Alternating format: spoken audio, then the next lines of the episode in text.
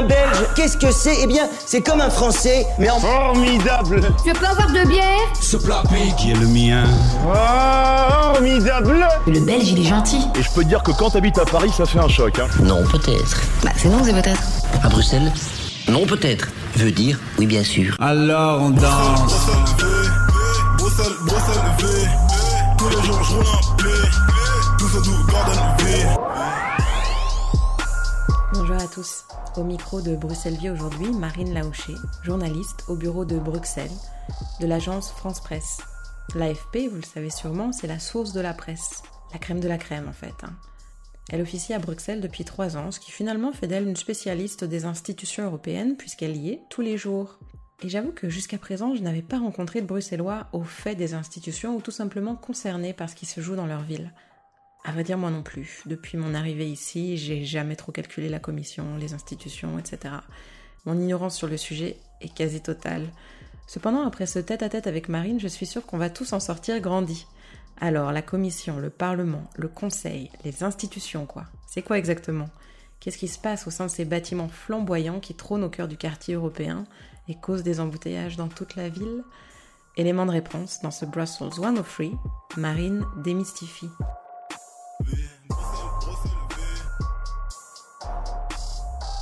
Euh, Marine, donc tu vis à Bruxelles depuis trois ans maintenant. C'est ça.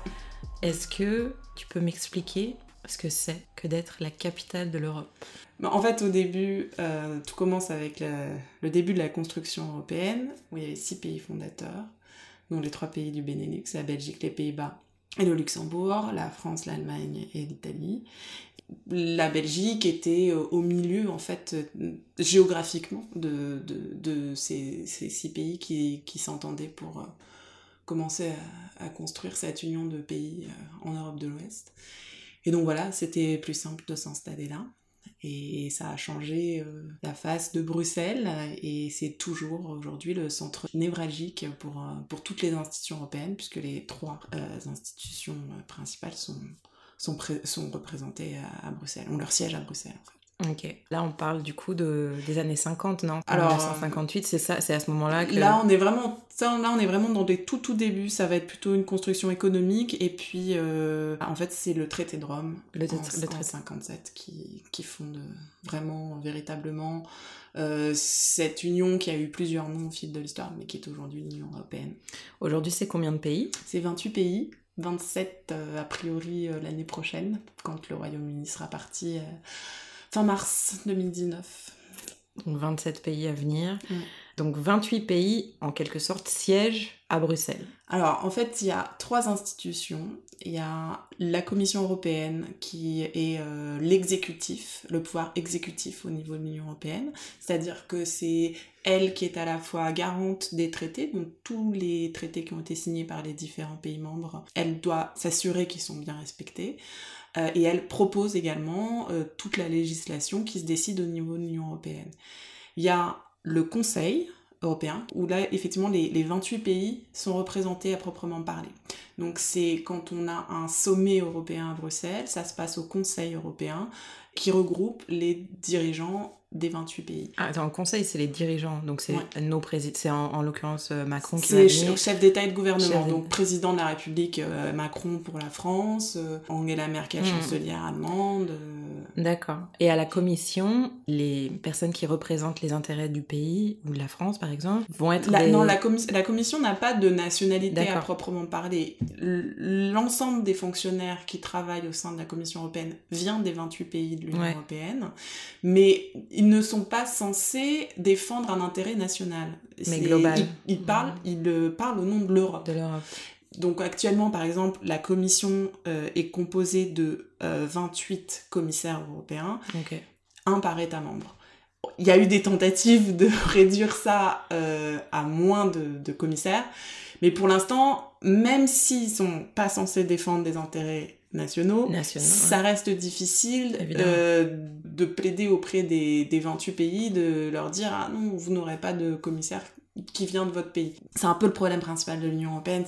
C'est un collectif, mais hum, c'est très difficile de se débarrasser des intérêts nationaux. Donc ces commissaires viennent, sont nommés par le gouvernement ou pas du tout? C'est comment est-ce qu'on arrive là? Il y a tout un processus. Donc, il pourrait comprendre le processus, il faut parler de la troisième Ah, euh, institution qui est présente Donc en- là, on a C'est le Parlement de européen. la Commission, du Donc, Conseil et Voilà, là le Parlement. européen, c'est la seule, euh, seule institution qui est élue directement par le peuple lors des élections européennes. Même s'il n'y a pas beaucoup de monde qui se déplace pour aller voter, mais il faut y aller. Et donc là, on a euh, un peu plus de 7- 750, euh, 751, si mon souvenir est bon, euh, députés européens qui viennent des 28 pays. Et en fait, c'est suite à l'élection au Parlement européen, donc ça compte vraiment pas seulement pour les députés, mais aussi pour la Commission, parce que c'est suite à cette élection européenne que va arriver la Commission. Alors euh, là, c'est un débat entre le Parlement et le Conseil, donc entre Mhm. les eurodéputés et les 28 pays membres, de qui va choisir le futur président de la Commission européenne. Les eurodéputés aimeraient bien que ce soit euh, quelqu'un qui reflète directement le résultat de l'élection européenne, les forces euh, politiques euh, qui ont gagné, etc.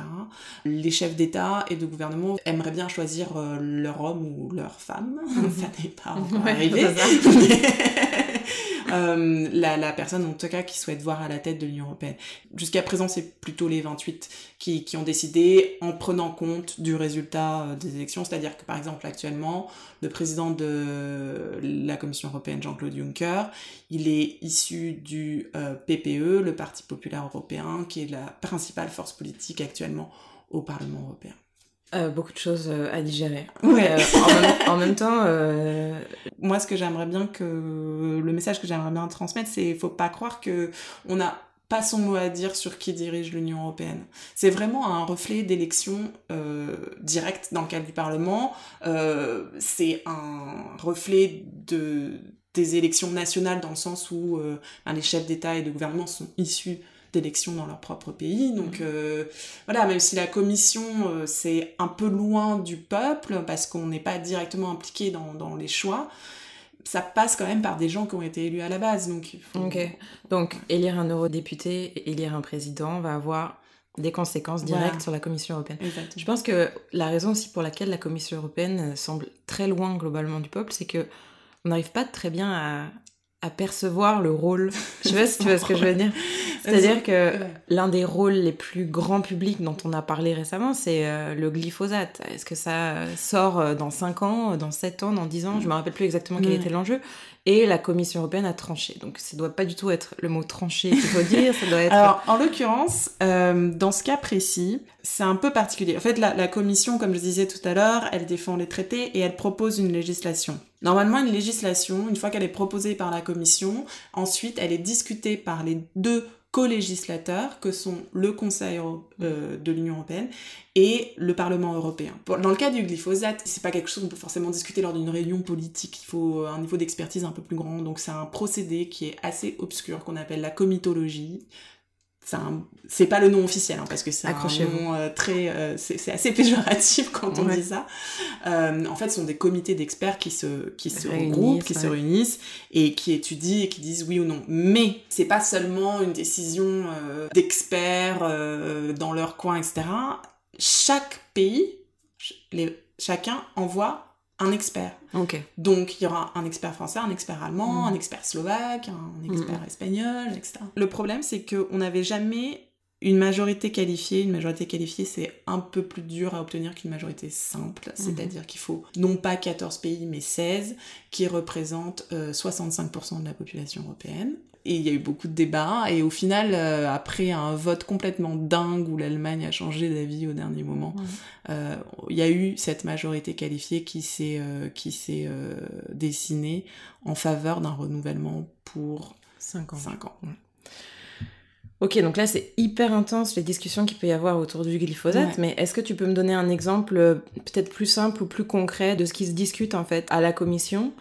Est-ce que systématiquement le Parlement et le Conseil vont être actifs dans les décisions que prend la commission ou est-ce que la commission peut dire demain, ok, le roaming euh, européen par exemple, euh, on arrête les conneries, euh, les opérateurs se sucrent sur le dos des consommateurs, on va arrêter ça, on est l'Europe, justement, je crois que c'est ça l'enjeu, en fait, que la Commission pense en termes de globalité européenne et pas en termes de pays nationaux. Donc on est l'Europe, arrêtons un peu ça. Est-ce que la Commission demain peut dire ça? Et ça se passe. Non. non. Euh, sur la plupart des sujets, il faut un vote au Conseil et il faut un vote au Parlement européen. Notamment sur le roaming, euh, qui est, alors pour le coup, la Commission euh, est extrêmement fière d'avoir ça. C'est un des grands succès de l'Union européenne de ces dernières années, avec les programmes d'échange étudiants Erasmus, Erasmus+. Euh, mais ça a été extrêmement long à négocier euh, parce que notamment les opérateurs téléphoniques étaient pas forcément euh, chauds pour que un, un, un, abonnement français soit valable en Lituanie et inversement. donc voilà, il a fallu négocier pour mettre des des limites, des cadres à cette, mm. à cette loi. Et là, par contre, ça, c'est quelque chose qui est, qui est négocié entre le Conseil et le Parlement. Et donc, quand tu dis le Conseil, ça veut dire que demain, euh, Juncker propose ça euh, au Conseil et donc Macron dit oui ou non? Alors, euh, non. Sur d'un sujet comme ça, ça va être discuté au niveau des ministres. Ah. C'est pas, ça remonte pas jusqu'aux jusqu'aux dirigeants. Les dirigeants se réunissent quatre fois par an, sauf urgence, oui, là ça peut être plus. et là, eux, ils vont plus donner des grandes lignes politiques, des mm. grandes impulsions politiques, et non, des sujets comme ça, ça va pas, ça, va pas remonter jusqu'aux dirigeants. Donc le conseil n'est pas exclusivement le président. En fait, il va y avoir le, des ministres. C'est quoi le ministre des Affaires étrangères du conseil, il y a le conseil européen. Accrochez-vous. Ouais, parce que se complique encore plus. Oh là là, qu'est-ce qu'on va devenir Qu'est-ce qu'on va devenir? Il y a le conseil européen, qui est vraiment l'instance qui regroupe les, les chefs d'État et de gouvernement. Et il y a le conseil de l'Union européenne. Mmh. deux choses différentes. Évidemment, c'est explicite qui est euh, là où on va être au niveau des ministres. Et c'est, ce sont eux qui se retrouvent régulièrement. Dans beaucoup de sujets, c'est une fois par mois. Se retrouvent soit à Bruxelles, soit à Luxembourg mm. pour euh, discuter euh, voilà, sur des thèmes plus particuliers, puisqu'on va avoir la réunion des ministres de l'Intérieur, la réunion des ministres des Affaires étrangères, mm. la réunion des ministres de l'Environnement, la réunion des ministres de l'énergie. Et, voilà. et, ça, c'est ce qu'on appelle un Conseil européen. Ça, c'est non, ça c'est le Conseil de l'Union européenne. européenne. Le Conseil européen, c'est quand c'est les présidents qui se C'est ça. Et toi, tu couvres chacun de ces conseils. Tout, euh, oui. Alors, donc moi à l'agence France Presse, on est euh, une douzaine de journalistes, donc on se répartit un peu les rubriques parce que c'est quand même des choses assez denses. Et moi je suis euh, plus spécialisée dans tout ce qui est donc santé, où là on va retrouver des sujets comme le glyphosate parce que mm. tous ces pesticides forcément euh, la question se pose de leur euh, impact sur la santé à la fois humaine et animale et sur l'environnement évidemment donc santé, environnement, climat, énergie, je fais aussi l'agriculture et la pêche et les questions de consommation. Alors, les rares images que j'ai euh, de l'Assemblée en France sur Public Sénat sont souvent mm. reprises par quotidien, enfin, mm-hmm. c'est un petit journal. Ça a l'air boring as hell. Le Parlement européen, c'est une énorme institution, donc c'est 751, 751 mm. eurodéputés. Euh, ils se réunissent en session plénière, une fois par mois à Strasbourg. Mm. Et sinon, ils, ont, euh, ils sont à Bruxelles, où ils ont énormément, énormément de réunions. Donc, il y a beaucoup de choses qui se passent. C'est géré par des commissions. Alors, au sein du Parlement, on a une commission pêche, une commission affaires étrangères, une commission mmh. affaires juridiques, une commission, etc., mmh. etc. Donc là, il y a beaucoup de choses. Et en fait, il y a plein de, de niveaux. Donc ça part du, du plus petit comité. Il va y avoir des votes à chaque fois et jusqu'à ce que ça arrive en session plénière. Donc en fait, le débat en session plénière une fois par mois, il est quand même très débroussaillé au, niveau des éléments techniques, etc. Et ce qu'on va voir euh, à la télévision, si vous avez vraiment envie de regarder public de te voir euh, du Parlement c'est euh, elles sont elles sont en direct sur internet hein. vous pouvez vraiment tout alors pour le coup il y a une énorme transparence au niveau de l'Union européenne euh, il y a énormément de choses disponibles sur internet que vous pouvez regarder en direct après ça dépend des intérêts de chacun quoi mais moi sur mes sujets je peux trouver un débat très intéressant. C'est très long, hein, une session plénière, c'est trois jours et demi. Euh, mmh. euh, bon, Donc une fois par mois, trois jours et demi Ouais. Mm. Donc euh, voilà, c'est de 8h, de 9h du matin à 23h euh, minuit quoi. Donc euh, ça fait on va pas tout écouter, il y a mais c'est c'est c'est quand même un débat au niveau politique, il y a souvent aussi des des de- Emmanuel Macron par exemple est intervenu récemment devant le Parlement européen et donc là les, dépu- les députés prennent la parole, lui posent des questions, on interpelle, là on peut avoir euh, des échanges un, un peu Mhm. rigolos et un peu voilà, ça met un peu d'ambiance. Non non, le une assemblée, c'est comme en effectivement c'est le Parlement européen, c'est comme en France, il y a des moments qui sont très longs, très pénibles euh, Mm. et puis des moments où on rigole bien et il y a un peu d'agitation. Ok. Et ensuite, toi, tu fais des rapports, tu fais Ouais. des alertes, tu fais... T'arrives à vraiment sortir l'essence de ces trois jours et demi en quoi? En, en un papier? Ah, non, non, non, on va, on va traiter ça par sujet. euh. En fait, euh, très souvent, le Parlement européen, nous, là, là où on va intervenir, c'est parce que c'est un vote final sur une législation européenne. Et donc, on, très souvent, ça a commencé deux ans avant avec une proposition de la Commission européenne. Ça a été, en fait, dans un premier temps, donc la Commission propose, ensuite le Parlement européen et le Conseil Mm. arrivent chacun à une position commune, chacun de leur côté, Mm. au- discutant de la proposition euh, de la Commission. Et ensuite, les deux se retrouvent et commencent à négocier entre eux avec euh, la- l'assistance de la Commission, Mm. on appelle ça un trilogue, pour arriver jusqu'à un texte final qui est plus ou moins éloigné de la proposition originale. Et ensuite, ce texte final doit encore être voté par le Parlement et le Conseil. Et est-ce que tu as un exemple, par exemple, d'un d'un sujet récemment que tu as pu euh, traiter, couvrir, quelque chose de final qui est arrivé et que Alors, j'ai des, j'ai des sujets très techniques sur l'énergie qui vous intéresseront probablement pas. parce tout ce qui est par exemple je sais que là en termes de gaz polluant il y a eu énormément de il y a eu énormément de choses Mm. euh, on peut plus rouler au diesel euh, Mm. dans les 3 ou 4 ans à venir euh, tout le monde va devoir vendre sa voiture euh, 10% du prix parce que c'est des diesel et que on peut plus euh, rouler avec ça. Ça c'est le genre de décision que la commission prend. Enfin que la Oui, commission. Alors, euh, pendant très longtemps, ça a été un sujet purement technique pour l'Union européenne, puisque, alors voilà, l'UE décide des normes de tant de milligrammes de dioxyde d'azote que peut émettre un, Mhm. un moteur de voiture, jusqu'au scandale des moteurs truqués de Mhm. Volkswagen en, en 2015, où là, c'est devenu un sujet politique, euh, les constructeurs automobiles nous mentent, euh, Mhm. nous, nous bousillent la santé, etc., etc. Et oh, là, l'Union européenne s'est rendue compte qu'elle avait très peu de pouvoir en fait, parce que tout n'est pas géré au niveau de l'Union européenne. Il y a les 28 pays membres gardent euh, le- leur autorité encore sur beaucoup de choses, et Mm. notamment contrôler un véhicule dans l'Union européenne dépend euh, Du de l'autorité nationale. Et donc là, la Commission européenne a proposé une nouvelle directive pour se donner des pouvoirs de sanction.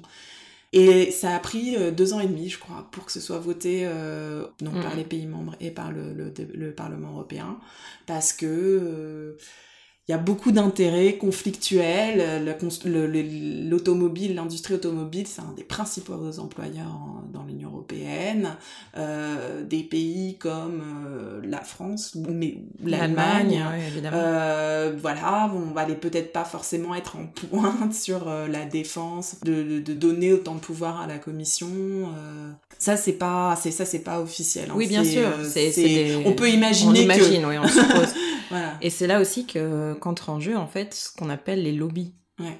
Est-ce que tu peux nous expliquer euh, très brièvement, en fait très simplement, ce que c'est des lobbies finalement? Et des, des lobbies et des lobbyistes Et quel, sur quel sujet ils vont discuter en prenant pourquoi pas le cas euh, des gaz polluants? Ouais.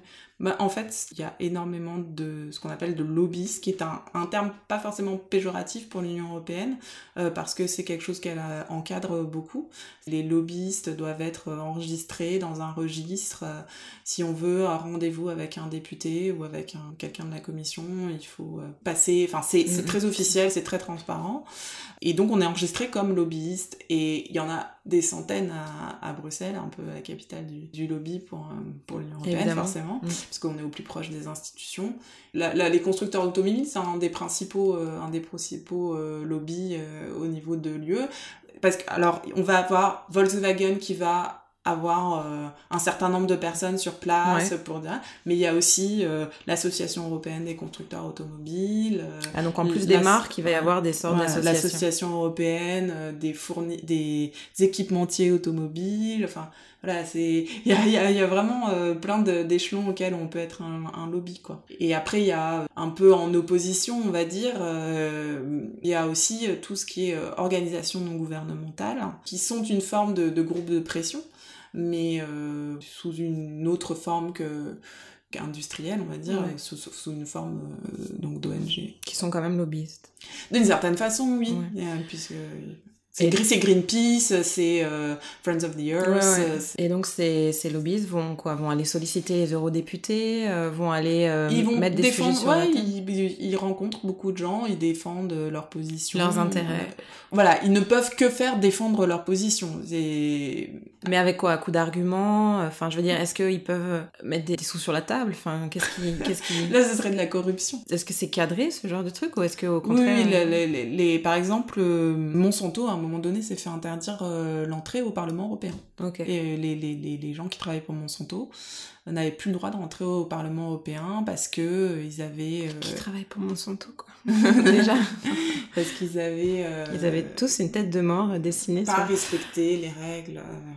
Et je sais que récemment, donc il y a eu deux cas qui m'ont interpellée, notamment Google qui a été euh, puni. Enfin, Ouais. je sais pas, qui a eu une amende record. Est-ce que tu l'as en tête ce, ce cas? Pour avoir euh, favorisé en fait ses résultats Ouais. propres, il me semble, sur euh, différents devices. Enfin, je sais plus exactement ce que c'était l'histoire. Ouais.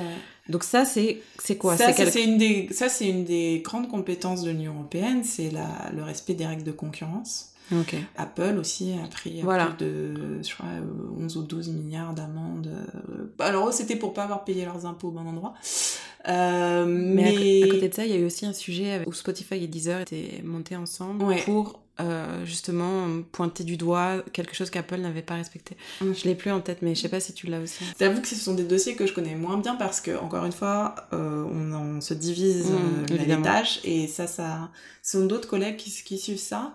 Mais oui, oui, c'est un, c'est une des grandes compétences de l'Union européenne, le respect de- des règles de concurrence. Alors évidemment, dans ces cas-là, il y a un énorme, énorme lobby des entreprises concernées qui, de toute façon, sont sommées par l'Union européenne, par la Commission, de d'apporter des réponses aux questions qu'elles se posent tous les cas portés devant la commission ne se terminent pas euh, par une sanction. Hein. Mhm. Euh, c'est évidemment c'est ce qu'on retient parce que c'est des sommes euh, Astronomique. astronomiques, etc.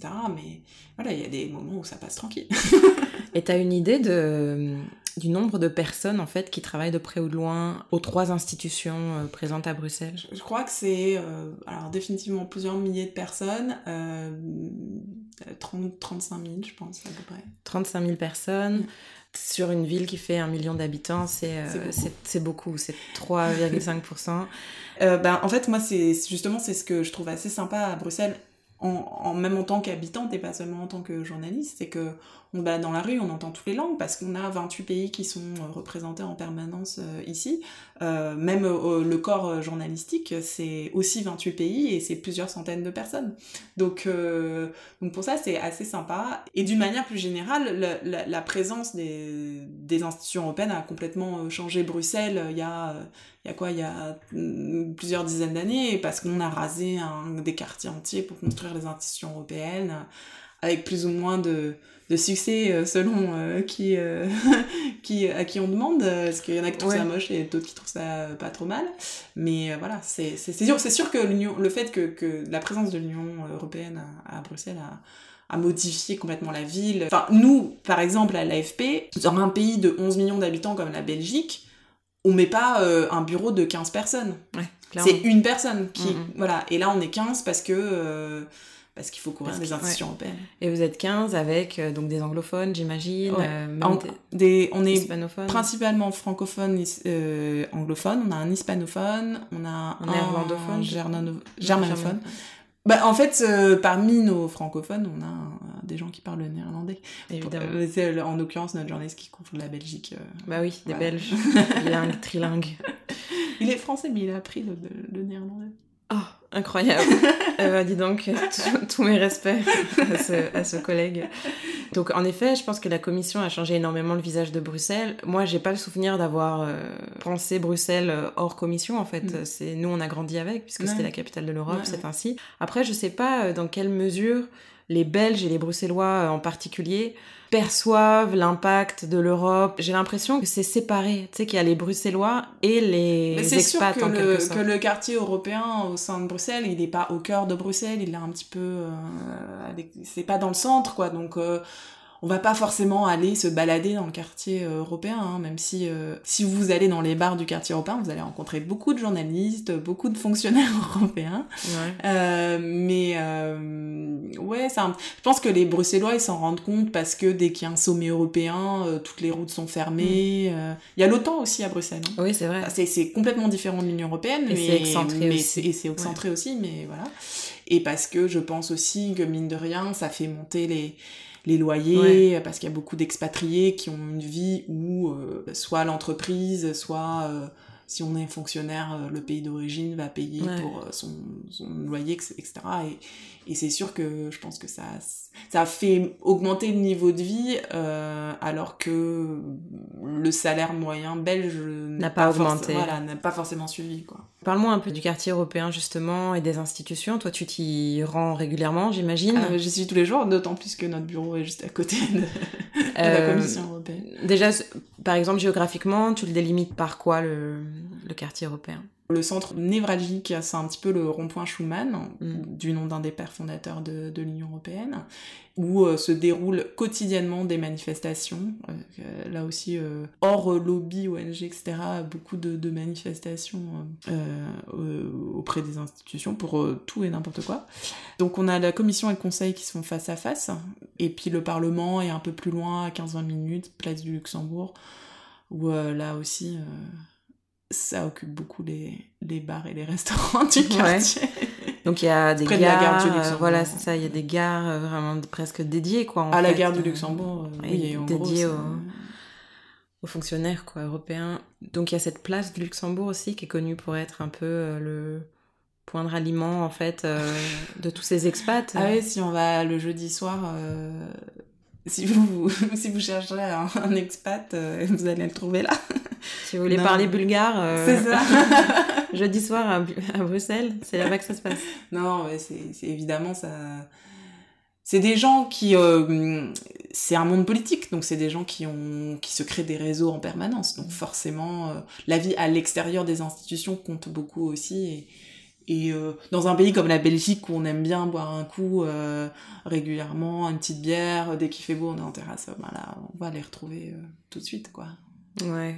Et donc toi, c'est un monde que tu fréquentes avec euh, facilité ou est-ce qu'il y a quand même, c'est un peu crispant? J'ai l'impression que Ben, ça me rappellerait les gens euh, de la banque à New York, tu sais, où, enfin, je sais pas, il y a quelque chose de, il y a un côté pas sympathique de, de que je connais pas, hein, euh, vraiment. Honnêtement, il y a peu de gens euh, fortement désagréables. Enfin, je Ouais. trouve. Moi, j'avais toujours. Alors là, c'est un peu plus. euh, c'est vraiment une opinion personnelle, hein, parce que ça- je vous raconte un peu ma vie. Mais euh, en fait, moi, j'ai jamais. Je me suis jamais dit, je vais faire du journalisme diplomatique, euh, Mm. fréquenter les hautes sphères politiques, etc. C'est, ça m'a tiré moyennement. Et je suis arrivée à Bruxelles. Je l'ai voulu, mais c'était un peu un second choix, on va dire. Et j'ai adoré. On est, voilà, on voit un peu comment se font les décisions, etc. Et c'est assez passionnant. C'est pas toujours, euh, ça, ça, rassure pas toujours sur, sur euh, la démocratie, etc. Mais ça fonctionne, mine de rien. Et euh, Pourquoi tu dis ça? Non, mais parce que c'est parce qu'on voit tous ces toutes ces relations de pouvoir, ces lobbies, etc. Et Il y a des compromis qui sont faits et Parce que la bonne personne a été au bon moment devant la, la bonne personne en quelque Non, sorte. parce que euh. c'est c'est un compromis. Il y a tellement d'intérêts euh, Ouais. divergents au sein de l'Union européenne. euh, C'est faut pas toujours croire que c'est euh, le lobby industriel qui gagne. Faut Mm.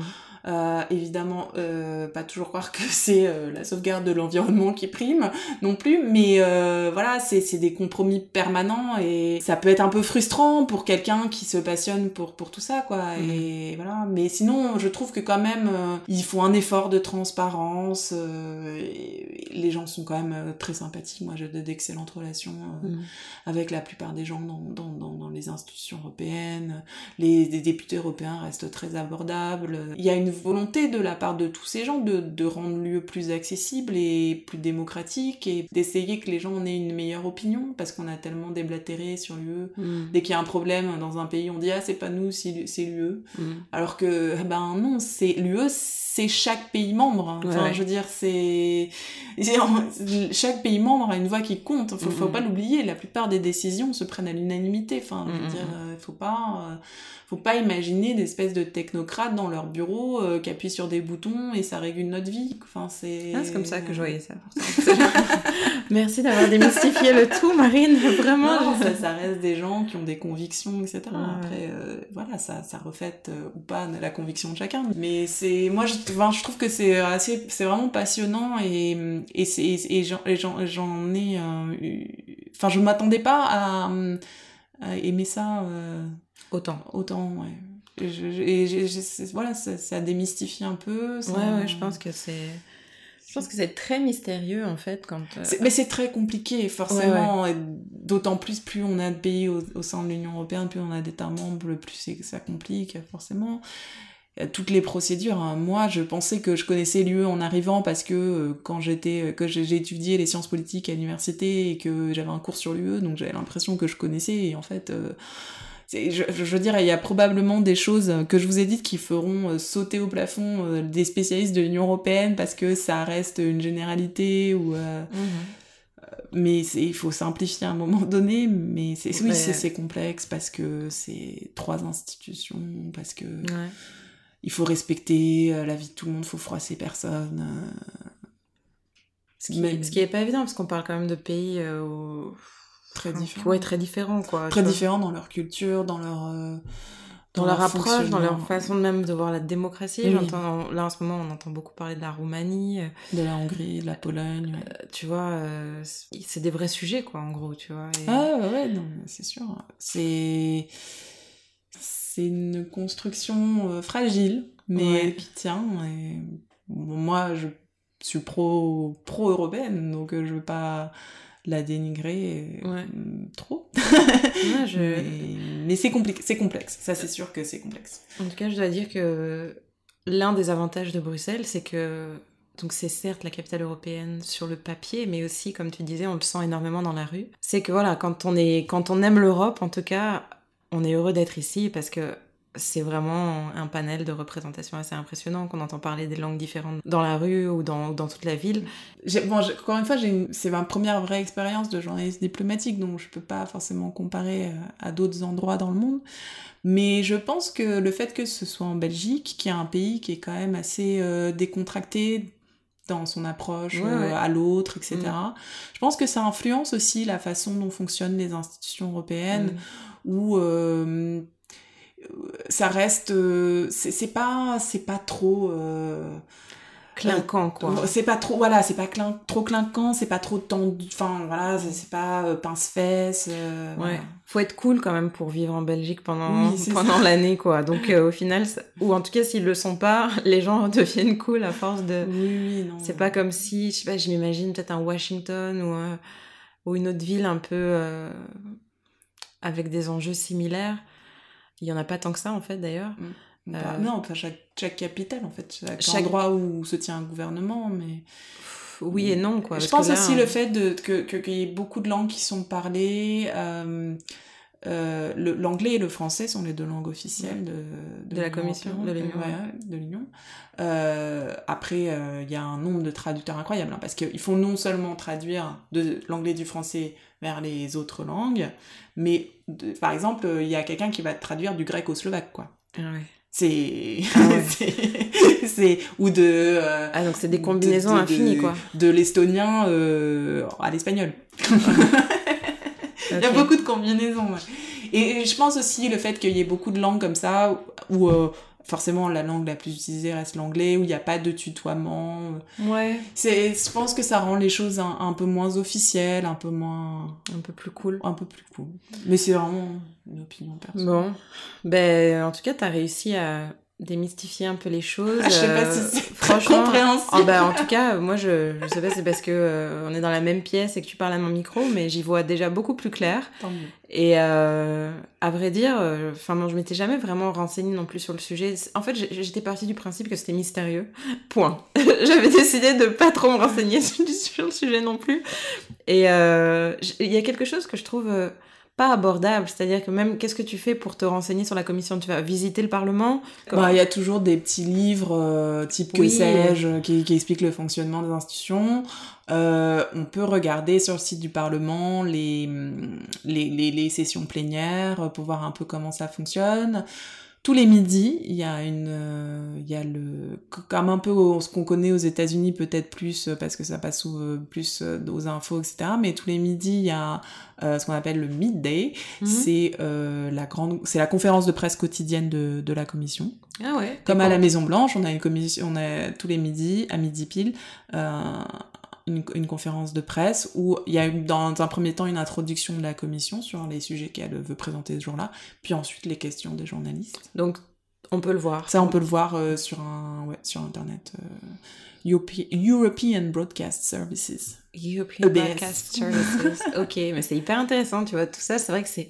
Je ne savais pas. Mm. Mais euh, merci en tout cas d'être venu au micro Bah, de Bruxelles pour pour raconter cet aspect de la Bruxelles Vie finalement qui est assez important parce que quand on dit euh, Bruxelles, les gens pensent euh, de chocolat, capitale de l'Europe.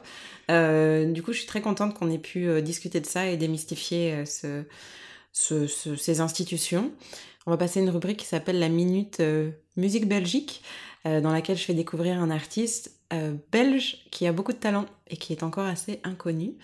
Cette semaine, on va parler de Darrell Cole, qui est finalement un ancien, de la, un vieux de la vieille en quelque sorte, un rappeur euh, anglophone mais d'Anvers, donc c'est un, un flamand qui rappe en anglais. Ce qui est drôle, c'est qu'il s'appelle Darrell Cole, mais que finalement sa musique est assez proche de celle de J. Cole, qui est un rappeur américain.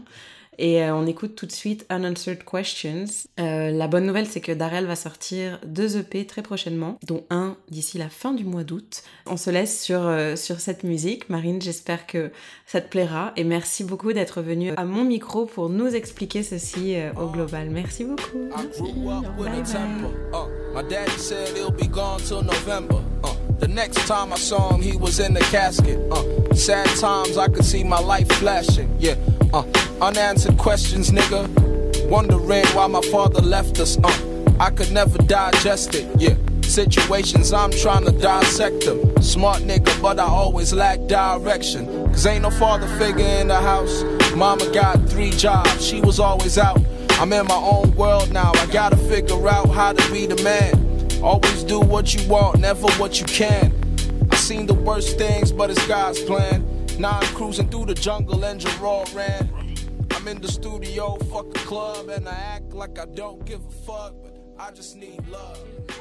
Bon, fallait suivre, hein, c'était pas évident, mais j'espère que vous vous coucherez plus riche ce soir. Comme d'hab, n'hésitez pas à suivre le podcast sur les réseaux, at Bruxellesvie sur Facebook et Instagram et at Meriem, M9RIEM sur Twitter. Il existe désormais une playlist Bruxelles Vie sur Spotify et Deezer dans laquelle je mets les pépites belges que vous écoutez dans la minute Musique Belgique. Les épisodes de Bruxelles Vie sont dispo sur toutes les applis de podcast et sur SoundCloud évidemment. Si vous avez apprécié le podcast, n'hésitez pas à le partager autour de vous, à vous y abonner, à y mettre 5 étoiles sur Apple Podcast et j'en passe. J'espère que votre été fut bon et que votre rentrée s'annonce flamboyante. On se retrouve très vite pour un prochain épisode. D'ici là, prenez soin de vous.